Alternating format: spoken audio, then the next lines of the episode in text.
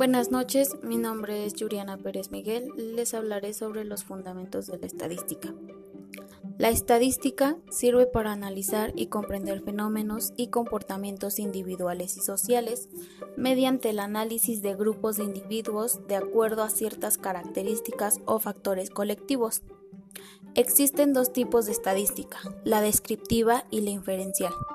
La descriptiva proporciona los procedimientos que permiten resumir, sintetizar y volver manejable la información para que ésta se pueda interpretar y se puedan sacar conclusiones de los datos que de otro modo se pueden considerar como incomprensibles.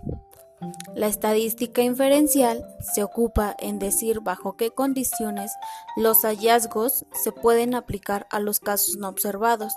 Solo se logra con una descripción correcta de la información. La estadística en la educación ayuda para visualizar cómo los factores generales observados afectan a los particulares. Es decir, la estadística nos ayuda, por ejemplo, para evaluar y modificar las prácticas educativas. La estadística la podemos aplicar para conocer el logro de los objetivos planteados durante un ciclo escolar. También la podemos aplicar para conocer cuáles estrategias de enseñanza-aprendizaje proporcionan mejores resultados en los grupos de alumnos.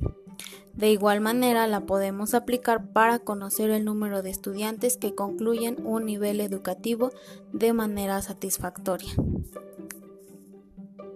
Gracias.